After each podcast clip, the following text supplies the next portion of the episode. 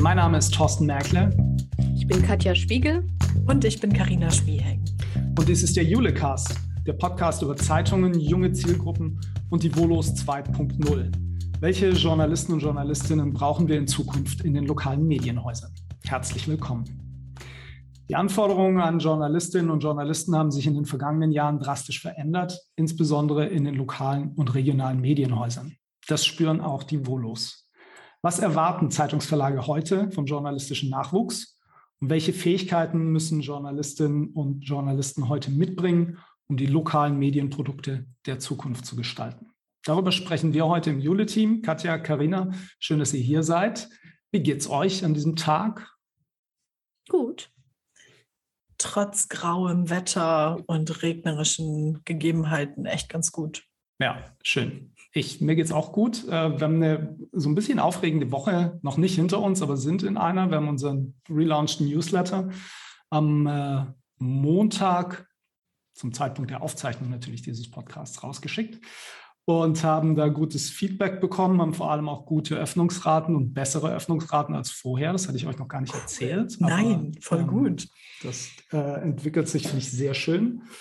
Und wir hatten gestern in der Videokonferenz der Volo-Verantwortlichen, die wir seit, äh, seit Corona jeden Monat ähm, umsetzen, Henriette Löwisch zu Gast. Sie ist Leiterin der DJS, der Deutschen Journalistenschule in München. Und ich glaube, unter dem Eindruck dieses Vortrags, Frau Löwisch hat uns erzählt, wie die Ausbildung der Journalistenschülerinnen und Schüler an der DJS abläuft und wie sich diese Ausbildung über die letzten Jahre verändert hat, steht auch heute unser Gespräch, wo wir nochmal gucken wollen, ähm, ja, was, was brauchen die Zeitungsverlage in Zukunft an Nachwuchs? Was müssen die jungen Leute können, die in 15, 15 Jahren noch Lokaljournalismus und erfolgreiche lokale Medienprodukte und Projekte realisieren sollen. Von der Struktur her würde ich vorschlagen, wir machen das in drei Teilen. Zum ersten ist es, glaube ich, zum Einstieg nicht unspannend, wenn wir drei nochmal erzählen, wie unsere Erfahrungen sind mit Journalismus, weil wir alle drei welche haben in unterschiedlichen, sage ich mal, Güte, äh, na Güteklassen stimmt nicht, aber in unterschiedlichen Erfahrungstiefen ähm, vielleicht. Ähm, das Zweite, worüber wir dann reden sollten, ist, welche Qualifikationen wollen die Verlage denn aktuell von ihren Volos? Das wissen wir so einigermaßen genau, weil wir eben diese regelmäßige Austauschrunde haben mit dem Volo-Verantwortlichen und weil wir die auch ähm, zu dem Thema mal befragt haben. Und drittens, das ist dann, glaube ich, der spannendste Part, ähm, wenn wir uns nochmal drüber austauschen, was glauben wir eigentlich, was die Volos können müssten in Zukunft? Ne? Was ist unsere mhm. Meinung? Mhm. Okay, und äh, für den Einstieg, also unsere Wege in den Journalismus und wieder raus aus dem Journalismus, ähm, insbesondere den Tageszeitungsjournalismus, glaube ich, das machen wir in umgekehrt chronologischer Reihenfolge. Also, da ich der Älteste bin und meine Erfahrung am weitesten zurückliegt, ähm, fange ich einfach mal an, wenn ihr einverstanden seid. Oh, bitte. Ähm, ich, ähm, also wir reden jetzt über, über einen Zeitraum Ende der 90er Jahre. Ne? Äh, für mich nach dem Abitur im Grundstudium. Ich wollte Journalist werden zu der Zeit und ähm, habe in der Zeit Praktika bei diversen Medien absolviert, unter anderem bei äh, mehreren Tageszeitungsverlagen in den Lokal- und Stadtredaktionen dieser Häuser. Und äh, mein Einstieg oder mein Wunsch, Journalist zu werden, war eigentlich sehr naiv, also sehr naiv getrieben raus aus einer der wenigen Fähigkeiten, die ich habe, und das ist schreiben zu können. Also tatsächlich war halt einfach klar, ich kann schreiben, das wusste ich. Ähm, und habe mir überlegt, was, was kann ich mit dieser Fähigkeit anfangen? Wie kann ich die in etwas verwandeln, was mich irgendwann ernährt? Und ähm, man kann Schriftsteller werden, wenn man schreiben kann. Das ist natürlich hochgradig unsicher, ähm, aber äh, wirklich ganz naiv ähm, konnte man zu der Zeit mit der Fähigkeit, schreiben zu können, auch einfach sagen, ich will Journalist werden. Und das habe ich dann gemacht und ähm, habe diesen Weg beschritten, indem ich, wie ich eingangs sagte, verschiedene Praktika absolviert habe. Ähm, und damals, Ende der 90er, glaube ich, hat in der Tageszeitungsredaktion gereicht, wenn man schreiben konnte, zumindest um Praktika zu kriegen. Also viel mehr ähm, muss, musste ich als Praktikant, glaube ich, nicht können. Ähm, aber mir hat sicherlich geholfen, dass ich einfach Textformen relativ leicht verstehen und immer noch äh, adaptieren kann. Also ich kann halt in Formaten schreiben. Ähm, ich wusste nichts darüber, was eigentlich erfolgreiche Journalisten ausmacht oder, oder was Journalismus auch in einem größeren Ganzen bedeutet. Also so die Rolle des Journalismus in der Gesellschaft ähm, war mir nicht so hundertprozentig klar. Ähm, und das war auch nichts, was in dem Praktikum eine große Rolle gespielt hat, weil ich natürlich dann einfach irgendwie Termine besuchen musste, sollte. Ähm, und äh, weil ich mich auch Gott sei Dank nie so ganz schlecht angestellt habe, hatte ich dann auch relativ schnell viel Gestaltungsfreiheit und durfte mir selbst Dinge aussuchen, mir selbst Dinge ausdenken. Das habe ich mit Freude gemacht. Ähm, und äh, ich war aber auch einer von diesen Typen, als mir dann irgendein Redaktionsleiter mal sagte, äh, ach übrigens, nimm mal die Kamera mit und mach da auch ein Bild, da war ich schon so schwer irritiert und dachte so, wie ist eigentlich jetzt zum Schreiben, warum muss ich jetzt das Bild machen? Gut, okay, ich bin ja Praktikant, natürlich mache ich das Bild. Ähm, aber so, das hat mich nochmal zum Nachdenken gebracht, wie ich wohl dann, wenn ich diesen Weg weitergegangen wäre, wie ich wohl reagiert hätte, wenn man mir irgendwann gesagt hätte, ach, übrigens, jetzt schreibt diesen Text auch nochmal rum für online und so weiter. Ähm, also wenn ich so voll in diese Phase reingekommen wäre, der Beruf dreht sich oder nicht dreht sich, aber der Beruf kriegt viel mehr Facetten tatsächlich und viel mehr Kanäle, die man eigentlich dann auch bespielen muss. Das war natürlich zu der Zeit, als ich Journalist gespielt habe, ähm, war das die gedruckte Zeitung. Also ich, ich weiß gar nicht, ob die, ich erinnere mich buchstäblich nicht daran, ob diese Titel damals Internetauftritte hatten. Ende der 90er war das Netz noch kein Massenmedium. Also es kann auch gut sein, dass ich zu der Zeit selbst noch nie im Internet gewesen bin, als ich diese Praktika absolviert habe. Ähm, so, das, das ist meine Erfahrung. Und äh, ich habe das das Grundstudium hindurch gemacht und dann nach dem Grundstudium für mich entschieden, ich möchte doch nicht Journalist werden. Und äh, ich glaube, das hat weniger mit den Erfahrungen zu tun gehabt, sondern mehr damit, dass ich schon große Freiheiten hatte und ganz viel machen konnte und mich dann so ein bisschen gefragt habe, ob das das ist, was ich ähm, den Rest meines Lebens machen will. Und dann bin ich halt zu einem anderen Schluss gekommen, tatsächlich. Also ich habe keine formale journalistische Ausbildung, aber äh, bin ich gänzlich unbeleckt von dem Beruf. Das war meine Erfahrung Ende der 90er. Katja, du warst zeitlich ein bisschen nach mir dran. Aber gar nicht so viel. Gar nicht so viel. Ich muss noch mal einmal kurz nachfragen, auch für alle, die zuhören. Ähm, verrätst du noch kurz was zu deinem Studium, was du dann, was du gemacht hast? Was ich studiert habe. Ja. Ich habe in Osnabrück ein Magisterstudium gemacht. Ich war einer der letzten, die überhaupt noch ein Magisterstudium machen konnten. Das war kurz vor der Umstellung auf Bachelor und Master. Ähm, und ähm, ich habe im Hauptfach Soziologie studiert und in den Nebenfächern Medien- und Literaturwissenschaft. Mhm.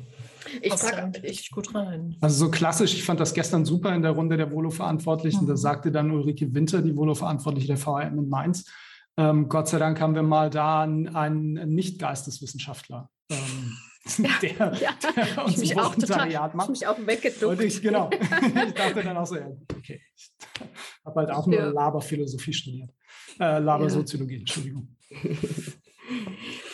Ja, aber ich, also so wie du äh, zum Journalismus gekommen bist, ich habe mich jetzt total wiedererkannt. Hm, haben wir uns, glaube ich, noch nie so im Detail drüber unterhalten. Nee, also ich, ich bin gar nicht so, so später, also so viel später nach dir, glaube ich. Also ich habe Abi gemacht 2000 und bei mir ging es dann relativ äh, nahtlos weiter. Wir könnten jetzt drüber diskutieren, ob es gut gewesen wäre, eine Pause zu machen.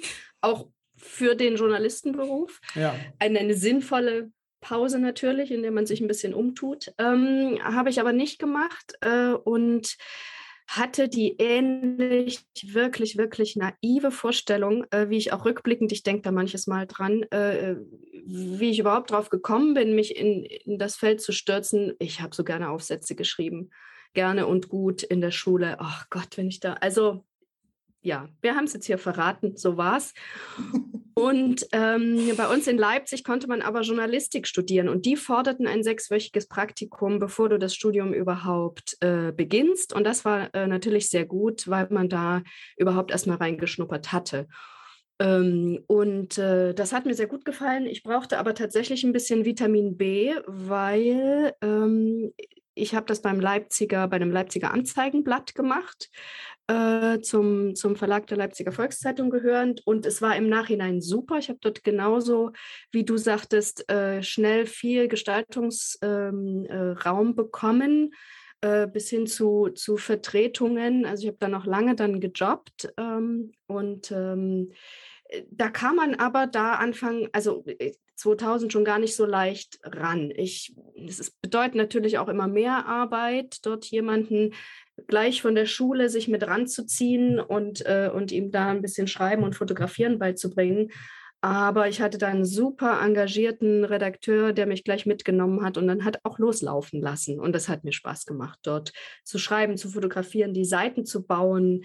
Ähm, das war dort natürlich viel Anzeigen getrieben, viel PR. Äh, insofern äh, war das noch nicht der, der richtige ähm, äh, Tageszeitungsjournalismus, aber ich wusste dann, ja, das will ich machen. Und ähm, ja, dann bin ich an die Uni, habe Journalistik studiert. Da hat man sich damals noch ein zweites Hauptfach zugesucht, Gott sei Dank, weil darum habe ich auch nach deinem Studium gefragt. Ähm, rückblickend ist es zweifelhaft, ob man sich als Journalist mit wissenschaftlich mit dem Thema auseinandersetzen muss. Also ich hätte, glaube ich, auch gerne noch so ein anderes Standbein, um einfach äh, zum einen in ein anderes Thema tiefer einzutauchen. Ähm, ähm, aber äh, vor allem auch, um später ja so ein bisschen auch flexibler zu sein. Aber trotzdem, wir reden ja heute über den Weg in den Journalismus und äh, das Studium hat Spaß gemacht.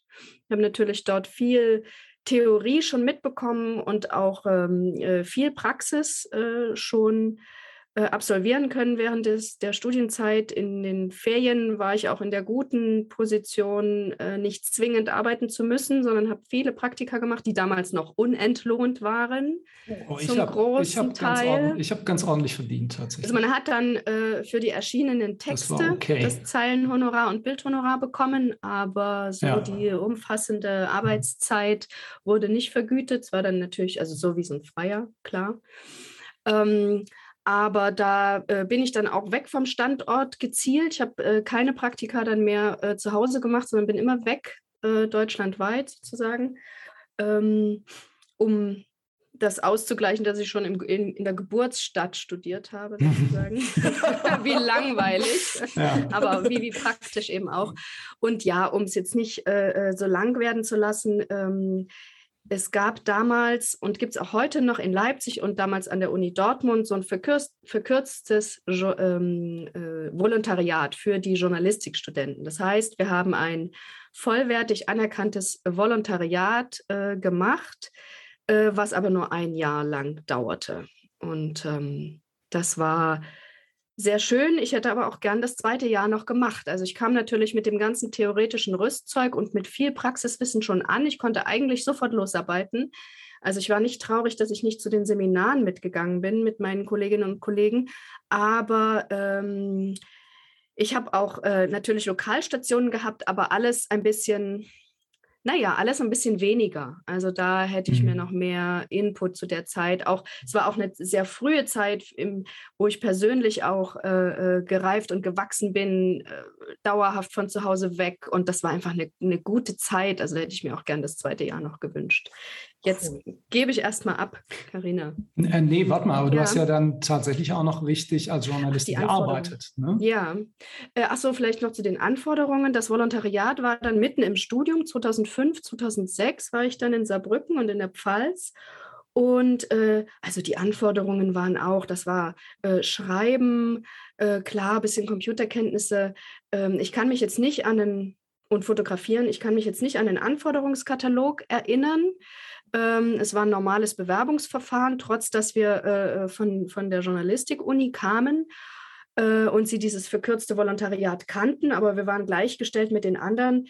Aber ich glaube, die hatten so ein bisschen im Hinterkopf, naja gut, also ein bisschen schreiben kann sie schon. Ne? Ähm, ansonsten viel Technisches war es nicht übers Layouten hinaus. Das hat auch mal riesen Spaß gemacht. Fotografieren, ein bisschen Bildbearbeitung. Ähm, aber ansonsten war es wirklich das reine Schreiben.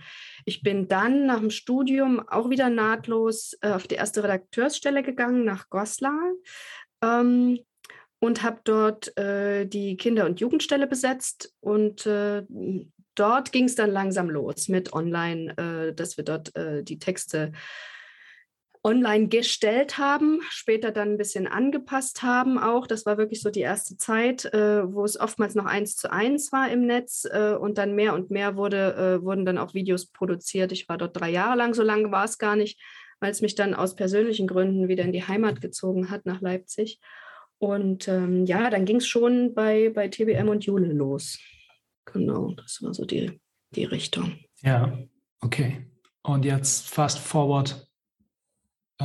Karina, äh, du hast erzählt, du, du, du, hast, du hast die, die jüngste Erfahrung letztlich von uns. Ja, ähm, bei mir ist äh, das Ganze so knappe fünf Jahre her. Also 2017 habe ich mit meinem Volontariat gestartet. Ähm, man muss aber dazu sagen, ich wollte nie Journalistin werden. Das war überhaupt nicht mein Traumberuf. Also das Volo zu machen war Mittel zum Zweck. Ich habe vorher äh, bei zwei Verlagen gearbeitet. Ich habe meine Ausbildung ja damals äh, bei der NOZ gemacht und da war ich immer furchtbar begeistert davon, wenn Unternehmensberater im Haus waren. Und wenn ich in so Terminen mit dabei war, wo dann die Berater dabei waren und habe gedacht, da sehe ich mich. Da irgendwann in, ähm, in fünf bis zehn Jahren bin ich dann auch mal jemand, der durch ganz Deutschland fährt, durch alle Verlagshäuser äh, reist und bei diesen Besprechungen mit dabei ist, wo dann die richtig großen Sachen entschieden werden. Und ich habe mich informiert, was die alle so mitgebracht haben an äh, Know-how. Und ich habe gesehen, keiner von denen hat so, also keiner von denen deckt beide Welten ab, deckt, deckt so beide Silos ab, von denen wir oft bei äh, Jude sprechen. Also sprich das Wissen über den Verlag und das Wissen über die Redaktion. Und da habe ich meine Marktlücke erkannt und habe gedacht, das ist es. Ich bin jetzt die erste hier in der Branche, die sowohl ein Volontariat gemacht hat, als auch ähm, die ganze kaufmännische Seite des äh, Tageszeitungsverlages kennt und kann dann qualifiziert äh, diese Silos weiter eingerissen werden. Also dass da tatsächlich äh, Wissen über, über diese beiden Welten hinweg äh, transferiert wird. Und das habe ich auch im Vorstellungsgespräch dann damals in Bielefeld so gesagt. Also es gab die Möglichkeit, äh, in Bielefeld ein duales Volontariat zu machen, ein Masterstudium äh, Cross Media und Communication Management in Kombination mit einem Volo.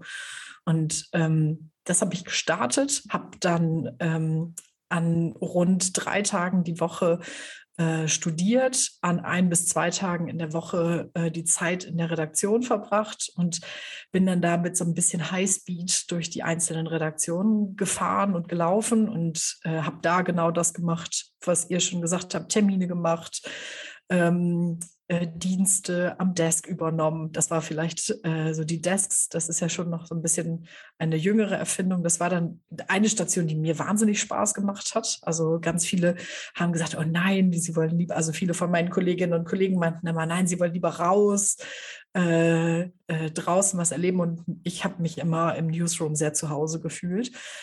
Ähm, und habe dann aber den Weg raus aus dem Journalismus relativ schnell wiedergefunden. Also ich habe äh, das äh, Volo nicht ganz regulär bis zum Ende gemacht, sondern habe dann im Studium äh, gemeinsam mit Kommilitonen die fixe Idee gehabt, ein Startup zu gründen oder eine Agentur zu gründen und habe dann dafür gesagt, dann lege ich jetzt mein Volo auf Eis und äh, breche hier alle Zelte ab und starte in die Selbstständigkeit. Und ähm, habe quasi zeitgleich mit, mit den äh, Volos aufgehört, die mit mir gestartet sind. Äh, ich hätte so ein bisschen Zeit durch dieses Studium noch nachholen müssen, aber die habe ich mir dann geschenkt. Da habe ich dann gesagt, jetzt auf zu neuen Ufern. Was für Anforderungen sind an dich gestellt worden in dem Volontariat oder was musstest du da mitbringen? Ich glaube, das unterscheidet sich ja dann doch ein oh bisschen oh ja. von dem, was Katja und ich zu erzählen hatten. Ähm, es gab äh, bei äh, der NW damals einen Wissenstest, den musste ich aber gar nicht machen, warum auch immer. Den haben äh, nur äh, meine Volo-Kolleginnen und Kollegen gemacht. Ähm, ich wurde so ein bisschen abgeprüft, also im Gespräch so ein bisschen wurde abgecheckt, wie so meine digitalen Kompetenzen stehen, ob ich mich auf Social Media zu Hause fühle.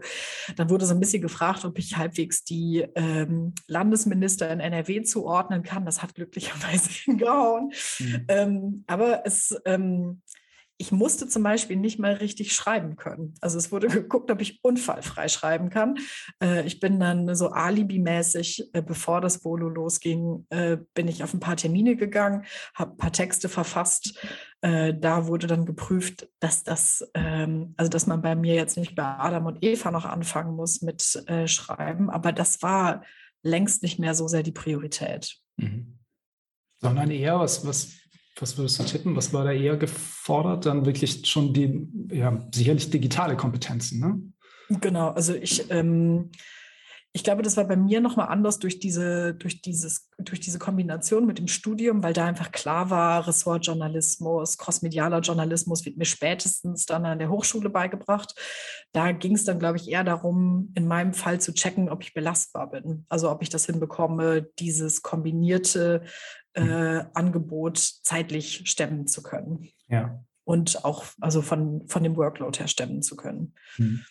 Wenn wir jetzt in den Runden mit den Volo-Verantwortlichen, bei denen du ja in der Regel regelmäßig dabei bist, nochmal über Anforderungen reden, die die heute ja. ihren Volos stellen.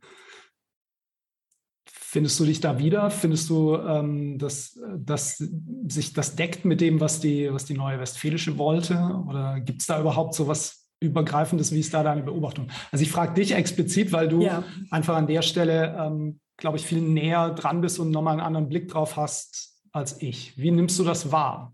Und, und ja. wie sortierst du das ein? Was glaubst du, was die Verlage heute von ihren Bolos wollen, sofern man das generalisieren kann? Ich habe das Gefühl, da hat sich selbst, also da hat sich selbst von 2017 bis jetzt 2021, als wir äh, befragt haben, irre viel getan. Ähm, wir haben ja äh, A in dem Netzwerk aus Volo-Verantwortlichen äh, diese Gespräche geführt und B in dieser Befragung ähm, ganz, ganz genau Ohr an die Frage gelegt, welche Qualifikation muss jemand mitbringen. Und da ist Social Media das Thema. Also äh, inwiefern können angehende Volos sich aktiv auf Social Media bewegen, also selbst Accounts führen, sei es ein privater Account oder auch in Vereinen für Verbände für irgendwelche eigenen Themen. Ähm, und äh, oder wie, inwiefern haben die eigene Blogs äh, irgendwie Programmierkenntnisse, äh, die Möglichkeit Audio oder Video zu produzieren. Also das hat so in den letzten drei bis fünf Jahren nochmal enorm an Fahrt aufgenommen. Und meines Eindrucks nach war das in dem Jahr, in dem ich ähm, ins Volo gestartet bin, noch nicht so krass. Also das, das explodiert gerade. Hat man dich damals schon gefragt, ob du dir vorstellen kannst, Podcasts zu machen? Oder hat man das vielleicht sogar genutzt, um dich anzulocken? Ich, das ist das Schöne. Ich erinnere mich noch, ganz kurz bevor ich, bevor ich ins Volo gegangen bin, ähm, war ich äh, auf dem BDZV Sommercamp. Äh, also einer Veranstaltung, wo so Nachwuchsführungskräfte oder so äh, Fachexpertinnen oder angehende Fachexpertinnen äh, sich so zusammenfinden. Ähm, da war ich damals und dann war da eine Teilnehmerin dabei, die hat mich irgendwann zur Seite genommen und hat gesagt, Karina, also Podcasts werden demnächst das Thema. Und ich habe gesagt, hä, was? was ist das? habe dann tatsächlich noch gegoogelt und habe dann, also habe mich dann informiert darüber, weil ganz kurz bevor mein Volo losging, war mir dieser Begriff nicht mal klar. Ne? Also ähm, das ähm, das war für mich überhaupt kein Thema. Und mich hat da auch niemand nachgefragt in meinem Vorstellungsgespräch. Das ist jetzt eine völlig andere Welt. Und das führt mal wieder vor Augen, wie, wie, schnell, diese, wie schnell dieser Boom da aufgetreten ist.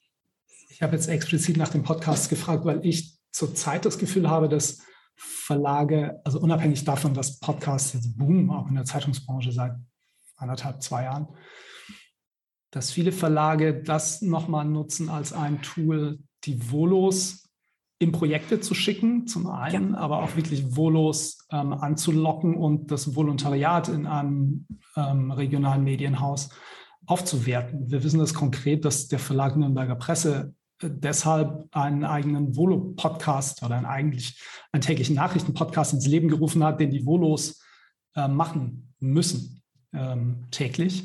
Ähm, und äh, nach dem, was bei uns ankommt, funktioniert das auch. Die Volos gutieren das. Die, viele Volos haben da Lust drauf, ähm, sich in so einem Format auszuprobieren und das zu machen. Und tatsächlich, wie du sagst, ne, das ist auch jetzt ein relativ neues Phänomen und eine, Tja, ist das schon eine neue Anforderung? Ich, ich glaube, wenn wir noch mal ein Jahr warten, ähm, wird das vielleicht äh, in den Vorstellungsgesprächen noch eine größere Rolle spielen. Das taucht ja zum Teil jetzt schon auf bei den Anforderungen, die Verlage stellen, aber das wird vielleicht noch zentraler werden.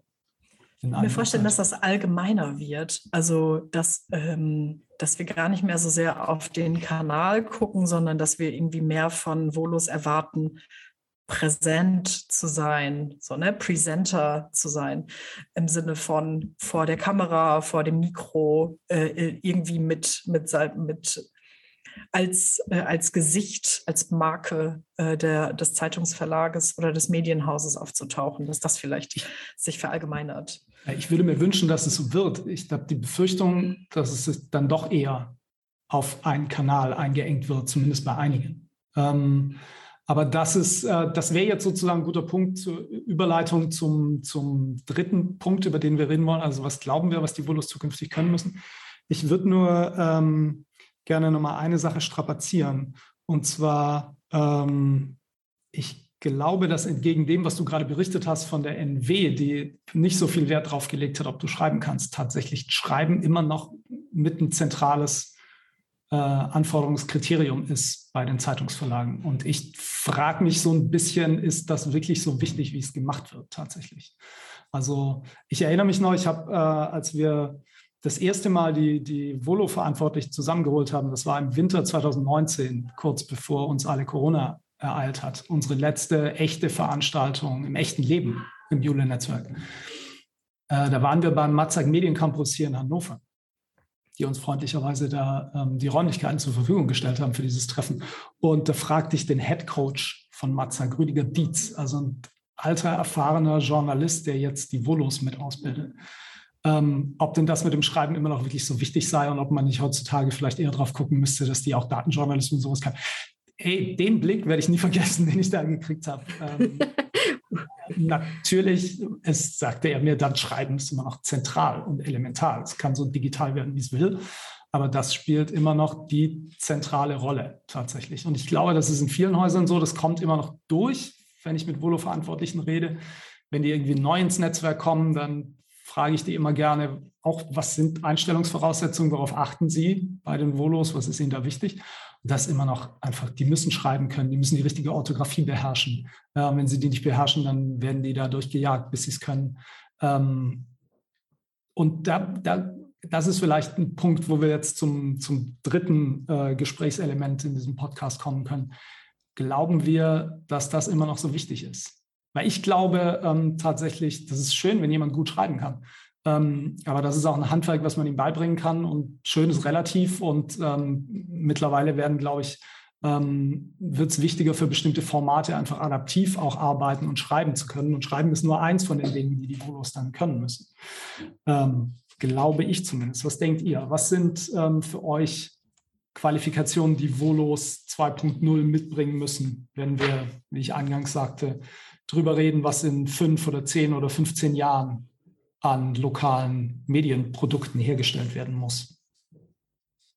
Also bei dem, ich würde schnell mal an das Schreiben anknüpfen, ist ja auch immer die Frage, inwieweit man das dann tatsächlich definiert. Ne? Ich meine, wir reden immer noch über Zulassungsvoraussetzungen für eine Ausbildung, wo man dann eben das gewisse Handwerk lernt. Natürlich muss aber jeder der sich nun gerade für so einen schreibenden, formulierenden, zumindest formulierenden Beruf äh, äh, bewirbt, der, der, muss natürlich, naja, sich artikulieren können und äh, im mündlichen, im schriftlichen. So und ähm, das natürlich, ähm, ja, richtig und ordentlich und dann nicht, ähm, abgesehen von, von einer gewissen Aufregung, äh, dann äh, sich, sich ständig verhaspeln.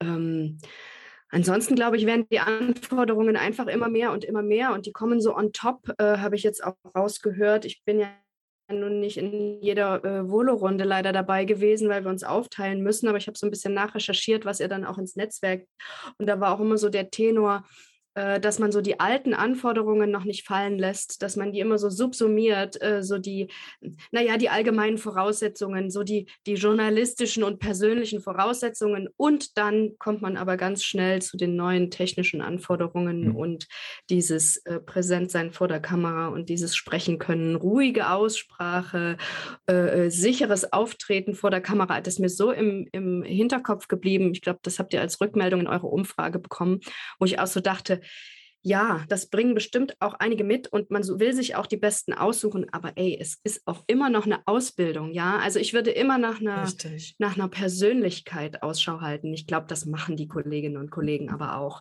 Äh, nach einer Persönlichkeit, die ja, die sich einfach umtut, die Interesse hat. Das sind auch so weiche, flatterige äh, äh, Anforderungen, aber ich glaube, darauf kommt es echt an, wie man auch so ein bisschen miteinander kann, ob derjenige empathisch ist, ob er zuhören kann, ob er sich äh, beobachtend auf Situationen einlassen kann. Ich glaube, das sind wirklich elementare Grundvoraussetzungen, um dann äh, Themen, ob sie aktuell sind oder äh, ob man sie, sie sich frei wählt, äh, bearbeiten kann. Also man muss natürlich auch Zusammenhänge erkennen, möglichst auch mit Daten umgehen. Soll ich jetzt eigentlich so durchrattern oder wollen wir uns an? Nee, es wäre ganz gut, wenn ab und zu auch noch jemand anders was sagen dürfte, aber. Ja, ja.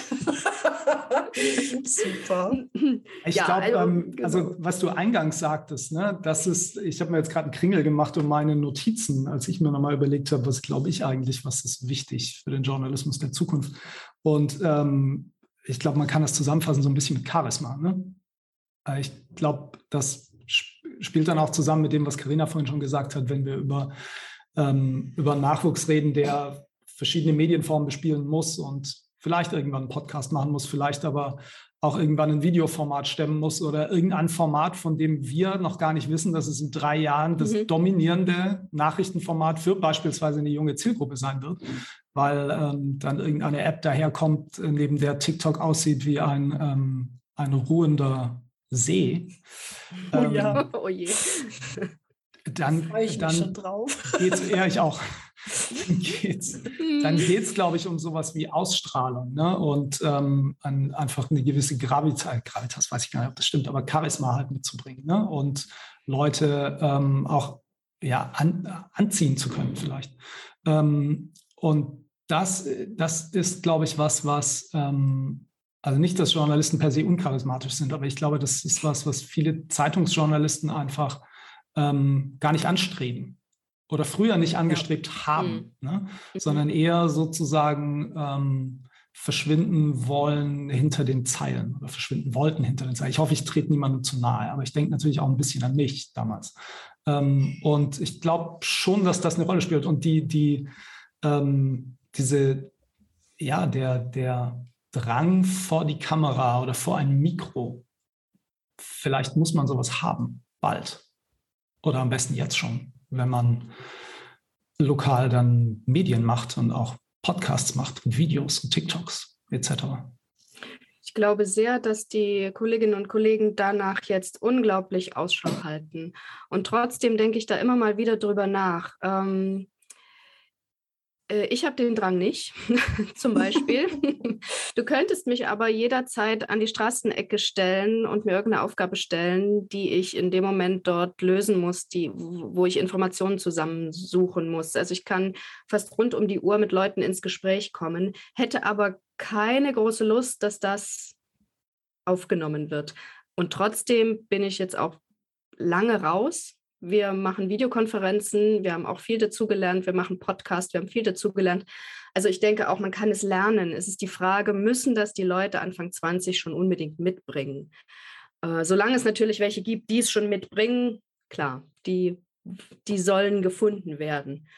Ja. Vielleicht muss auch nicht jeder alles können. Ne? Ja, also die, ja. das ist das Ding, ne? Also ja. diese Rollen. Da, ich kann mir mhm. vorstellen, dass, dass wir viel mehr, Katja hat es eben gesagt, wir reden A, erstmal über einen Ausbildungsberuf oder eine Ausbildung mit dem Volo. Ähm, wir erhoffen uns irgendwie hier immer schon die absoluten Superstars und Edelfedern, mhm. die da kommen ähm, und die dann möglichst noch äh, noch größer und charismatischer als die äh, erfolgreichsten Content Creator äh, sein sollen, die wir sonst äh, auf Social Media oder so äh, finden. Und ich glaube eher, dass das, dass sich das mehr aufsplitten wird. Also so Modelle, wie wir bei der DPA sehen, dass es nicht das eine Volontariat gibt, sondern dass es mehrere Karrierewege im Journalismus äh, gibt, dass wir über Reporterinnen und Reporter sprechen, über Editoren äh, sprechen, dass wir über ähm, über die Leute sprechen, die te tendenziell irgendwie eher vor die Kamera können oder vor das Mikro können und dafür vielleicht so andere Recherchetätigkeiten gar nicht so sehr machen. Ähm, und da würde ich mir zumindest wünschen, dass wir uns nicht alle Kompetenzen von einer Person wünschen, sondern mhm. Uns ein bisschen mehr trauen, äh, in Fachexpertise hineinzugehen. Macht natürlich das Leben für die Volo-Verantwortlichen und für die super Leute, schwer. die einstellen, super schwer, weil du dann ja. immer mitdenken musst, okay, was kann der potenziell für eine Rolle erfüllen irgendwann? Ne? Wo passt der in mein Puzzle? Aus Fähigkeiten, von denen ich ja noch gar nicht weiß, ob ich sie brauche. Wir reden ja hier jetzt ja, über wirklich genau. äh, über Zukunftsmusik ne? und auch projiziert eben ausgehend von dem, was wir jetzt sehen, was passiert in Zeitungsverlagen, was da jetzt gefordert wird. Vielleicht ist in äh, fünf Jahren Datenjournalismus noch viel wichtiger, als er jetzt ist. Im Moment ähm, ist er ein seit, seit langen Jahren irgendwie ähm, gehypter Zweig, aber einer, der glaube ich, auch eher in den überregionalen Medien, überregionalen Zeitungs- und Medienhäusern da eine Rolle spielt und ausgespielt wird. Ne? Vielleicht wird sowas irgendwann lokal dann viel, viel wichtiger, viel bedeutsamer, aus irgendwelchen Gründen. Ähm, ich musste noch dran denken, auch ausgehend von dem, was Henriette Löwisch gestern erzählt hat in der Runde, ähm, an das Thema Produktentwicklung, Formatentwicklung, weil das ein elementarer Bestandteil mittlerweile ist der Ausbildung bei der, an der DJS. Und das fand ich total schlagend. Ich glaube, das wird auch zukünftig immer wichtiger werden, dass wir in der Lage sind, Menschen in den Häusern zu haben, die Formate entwickeln können. Und zwar nicht nur, natürlich machen auch das Journalisten, Journalistinnen schon seit Jahren. Sie denken sich ähm, Produkte, Serien, ähm, Projekte aus, aber Formatentwicklung basierend äh, auf einer Zielgruppenausrichtung. Also wirklich oh, ja. getrieben von der Überlegung, für wen mache ich das eigentlich, für wen, wer braucht das? Braucht das jemand? Ähm, und wie kann ich überhaupt rausfinden, ob das jemand braucht und dann, wie kann ich daraus eine sinnvolle Idee entwickeln, die sich idealerweise auch monetarisieren lässt. Und ähm, ich glaube, auch da wird es hingehen, ne? ohne dass ich euch jetzt platt reden will, aber ähm, dann die, ähm, der nächste Schritt sozusagen ein Verständnis zu haben vom, vom Geschäft des Journalismus. Das ist das, ja, das ist das, was mir absolut fehlte. Und Karina, du hast ja echt beide Welten äh, kennengelernt und äh, äh ich finde das immer wieder toll, welches Verständnis du dann eben auch hast, was wir uns jetzt erst in den letzten Jahren äh, so ein bisschen über den Kontakt mit den vielen Kolleginnen und Kollegen erarbeitet haben. Und trotzdem fehlt man manchmal so der letzte pra praktische, das letzte praktische Wissen. Und ähm, das ist so ein bisschen diese, diese Richtung Formatentwicklung natürlich sehr, sehr spitz äh, auf, auf Produktformatentwicklung. Und aber trotzdem hat man dort äh, die verschiedenen Bereiche, die im Medienhaus ja auch wichtig sind, äh, zusammen. Aber allein schon mal zu wissen, äh, wie geht es denn in der, in der, Logistik ab, in der Anzeigenabteilung, ähm, äh, das. Wobei das, das könnten die, das könnten die Verlage ja ganz leicht herstellen. Also das würde ich. Oh, äh, ja.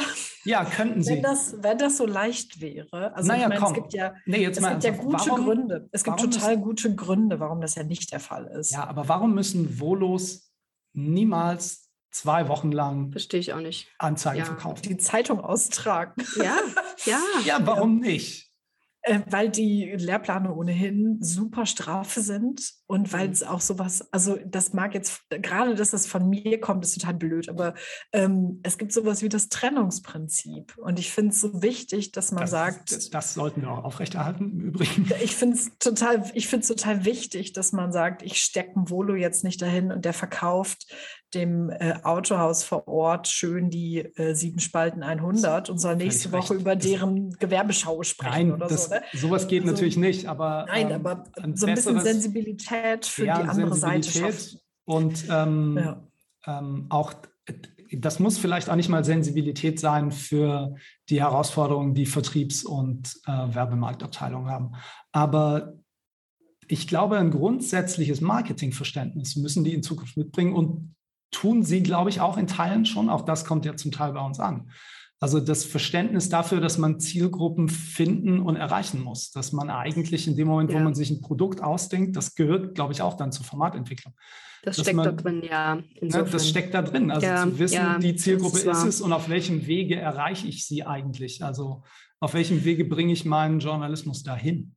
Ich bin, ich bin nicht dagegen gegen das, was du sagst, aber ich bin auch nicht dafür. Ähm, ich glaube nicht, dass ein Volo oder ein Redakteur, eine Redakteurin das in sich vereinen muss.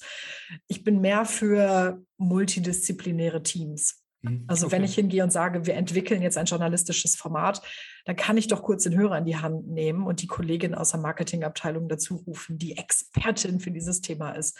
Und ich, äh, wenn ich hingehe und sage, wir entwickeln jetzt ein, ein neues Magazin, ein, äh, ein TikTok-Kanal, ein, eine Insta-Roadshow oder sowas, dann ist doch der Gedanke nicht, oh, da ist jetzt ein Volo, der hauptsächlich äh, Redaktion kann und ein bisschen was von Marketing versteht, sondern dann setze ich doch einfach ein Team da dran, das so viele Perspektiven da dran setzt. So wie diese Design-Sprints, über die Henriette Löwisch gesprochen hat, ja auch funktionieren. Also diese Sprints, die man da lernt, die, äh, die Produktentwicklung Formatentwicklung funktioniert ja ganz häufig äh, dadurch, dass ich eben viele Leute mit unterschiedlichen Meinungen an einen Tisch hole und die dann durch Reibung ganz viel Wärme erzeugen.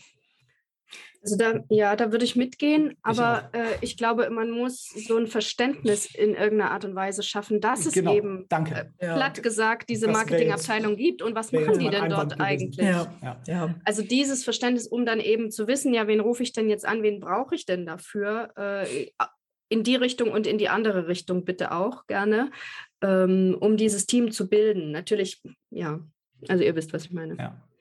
Und ähm, der Vollständigkeit halber, damit das nicht untergeht, natürlich brauchen die, und das brauchen, glaube ich, alle, die brauchen klassische journalistische Tugenden. Also die müssen halt kritisch sein, die müssen hartnäckig sein. Ich glaube, das geht ja nicht weg. Also das ähm, müssen die auf jeden Fall mitbringen. Meinungsstark. Mehr denn je misstrauisch, habe ich mir aufgeschrieben. Ja, oh, ja. wahrscheinlich. Wahrscheinlich. Mhm. Ich habe ähm, noch eine Sache aufgeschrieben, die ist eher so ein Soft Skill und ich glaube, die ist wahnsinnig schwer ähm, festzustellen, aber ähm, Resilienz für konstante Veränderung, glaube ich, oh. ist das, was die brauchen. Mhm. Weil ich glaube, ich glaube, dass wir nicht davon ausgehen können, dass unser Geschäft konstant bleibt. Also wenn wir was gelernt haben über die letzten Jahre, dann, dass sich alles ständig verändert und schnell verändert und wir uns ständig neu orientieren müssen und uns ständig neu auf Dinge einstellen müssen. Und das zu können ist eine Fähigkeit, das auszuhalten ist eine andere. Und ich glaube, das Aushalten können ist eine, die man wahrscheinlich weniger gut trainieren kann, als ähm, dass man den Leuten beibringen kann, es ist, wie es ist. Ihr müsst irgendwie euch darauf einstellen. Aber dass die das aushalten, dass sie ständig sozusagen mit einer neuen ähm, wenn das stimmt, wenn die These stimmt, ne? ähm, dass sie sich ständig auf neue ähm, Medien, auf neue Kanäle einstellen müssen, auf veränderte ähm, Kommunikationsformen, auf veränderte Mediennutzungsarten in, in ihren verschiedenen Zielgruppen. Ähm, ich glaube, das zehrt irgendwann an einem. Ne? Nicht da hört es ja nicht auf. Ne? Also bei dem, was du aufzählst, also bei, den, bei allein dem Arbeitsmaterial hört es ja nicht auf. Wir haben äh, also Resilienz ist ja auch notwendig bei der Tatsache, dass diese Geschäftsmodelle immer wackeliger werden, in denen wir da arbeiten, die, die wirtschaftliche Situation des Arbeitgebers irgendwie undurchsichtiger wird im Vergleich zu dem, was wir vielleicht noch kennengelernt haben mhm. in unseren Volontariaten oder Praktika.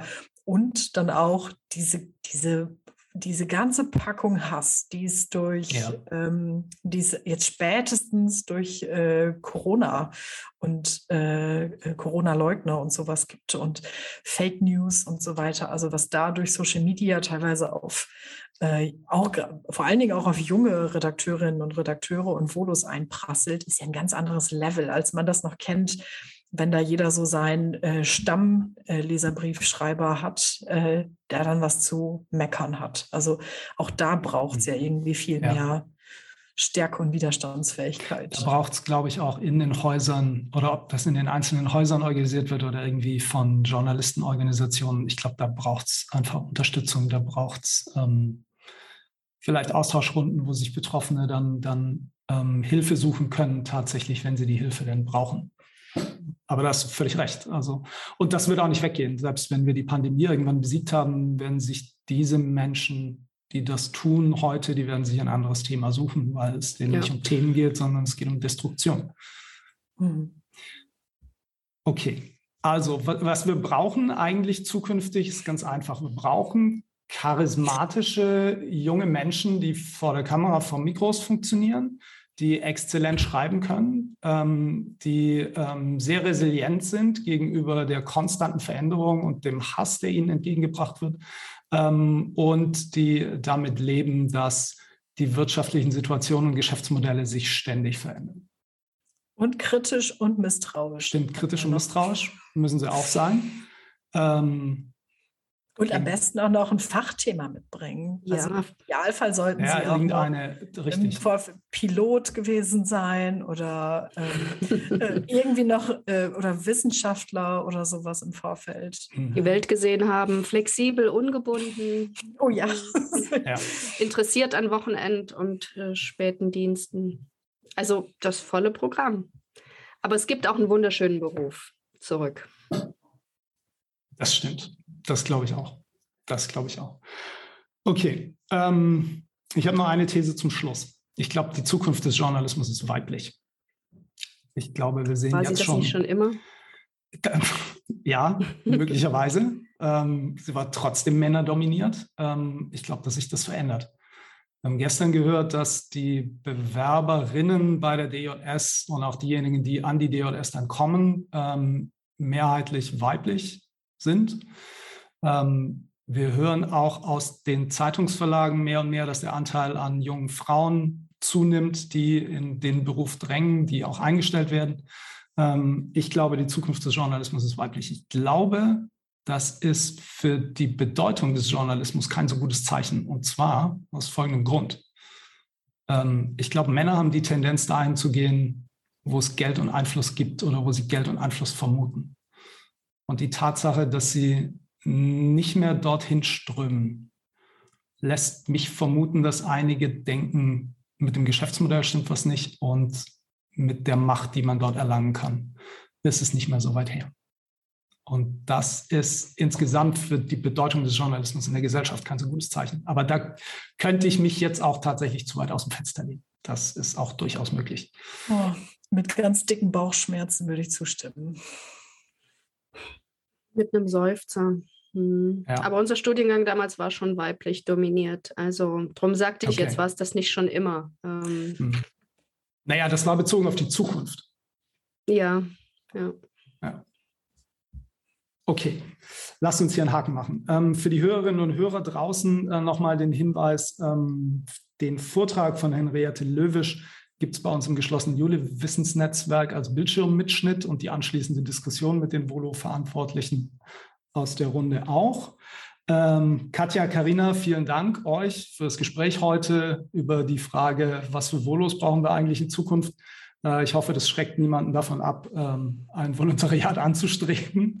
Ähm, und liebe Hörerinnen, liebe Hörer, danke fürs Zuhören und auf bald. Tschüss. Tschüss. Tschüss.